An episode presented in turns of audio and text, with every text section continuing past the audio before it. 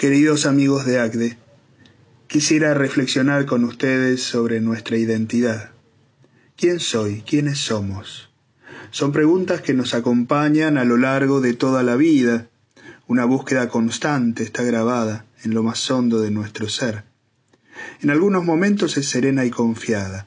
Profundizamos gradualmente lo ya descubierto. Otras veces se hace tormentosa y angustiante, especialmente cuando somos puestos en crisis por circunstancias que invalidan nuestras respuestas anteriores, nos demandan romper nuestros propios moldes y estructuras y aventurarnos en caminos nuevos. La respuesta que buscamos nunca es alcanzada completamente, no al menos sobre la tierra. Pero aun cuando podamos por momentos equivocar el rumbo, si somos capaces de sostener con fidelidad la pregunta sin huir de ella ante el temor o ante el dolor que nos provoca, poco a poco algo se va esbozando con mayor nitidez. Por otra parte, si intentamos que nuestra vida se vaya haciendo cada vez más coherente con aquello que vamos descubriendo, las posibilidades de seguir ahondando nuestro ser y alcanzar mayor plenitud se multiplican. Creo que la respuesta sobre la propia identidad de todo empresario cristiano está llamada hoy a dar un salto. No basta ya esa concepción, que hasta no hace mucho parecía suficiente, de ser alguien que, con mediana honestidad en su vida personal, además produce bienes y servicios y participa de su comunidad ayudando un poco. Hay que animarse a más. Y estoy convencido de que ya hay muchos que al menos en parte lo están haciendo, pero también de que hacen falta muchos más. En una sociedad rota en muchos aspectos, el ser cristianos compromete a un involucramiento activo, sea cual fuera el lugar que nos toca en ella. Cuando este momento nos encuentra en lugares de responsabilidad en una empresa, el liderazgo no es tan solo una posibilidad, es una vocación a la que se nos está llamando. Dios es exigente en lo que espera de nosotros, tanto como los dones que ha puesto a nuestro alcance.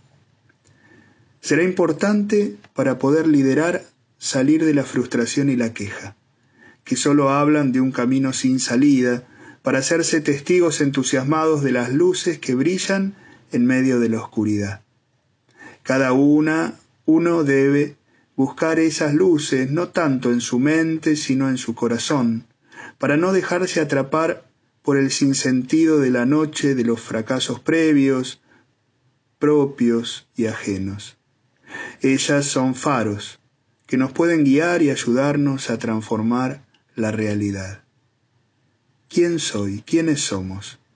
Somos aquellos que fuimos destinados por el Padre del Cielo en este aquí y ahora a proponer un nuevo modo, un modo distinto, el del Evangelio, y a construirlo junto a todos los hermanos que nos rodean.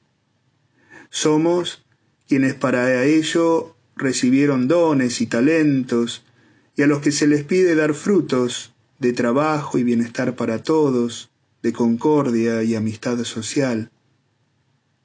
¿Quién soy? ¿Quiénes somos? Somos discípulos de Cristo el Señor.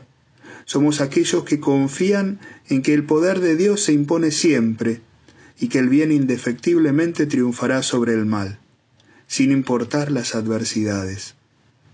Somos quienes sabemos que si ponemos todo de nuestra parte, el Señor es capaz de multiplicar lo pequeño, lo poco, lo pobre, que hacemos para que alcancemos lo que necesitamos.